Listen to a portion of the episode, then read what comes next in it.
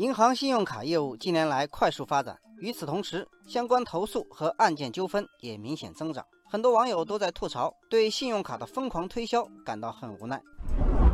网友清河说：“某银行打电话推销信用卡，我已经说了不办，还是电话、短信、邮箱疯狂推荐，不办卡就不停的骚扰，经常是正在上着班、开着会，电话就打进来了。”网友浩然说：“还有更离谱的。”我根本没同意办卡，直接收到一张快递到家里的信用卡，就这样莫名其妙被办了一张信用卡。网友桃李春风说：“现在信用卡的发卡推销花样越来越繁多，打电话的、直接上门的、在商场、超市摆摊的，甚至申请房贷、消费贷时也会被强制要求办卡。”网友亮子猫说：“网上的信用卡推荐广告更是无孔不入，只要你不小心点击办理信用卡的链接，个人信息就有可能泄露。”然后各种推销电话和短信就接踵而至。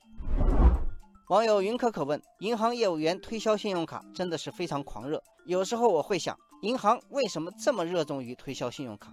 网友纸短情长说：因为银行能赚钱。我们每次刷信用卡都要付一笔手续费，大概是刷卡金额的百分之零点六左右。这笔手续费大多数情况下都是商户出的，我们平时不容易觉察到，但羊毛出在羊身上。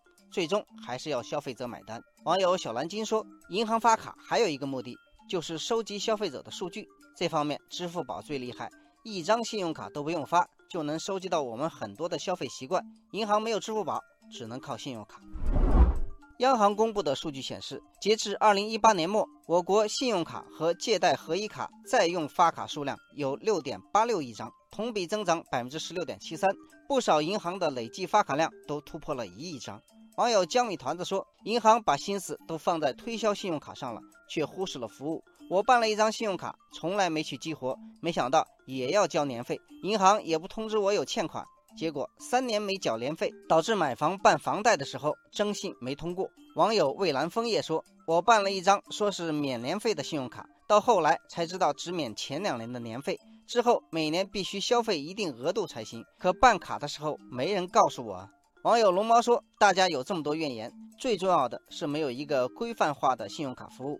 其实，与其强行推销，各家银行不如搞好自己的服务。有了好口碑，客户自然会上门。”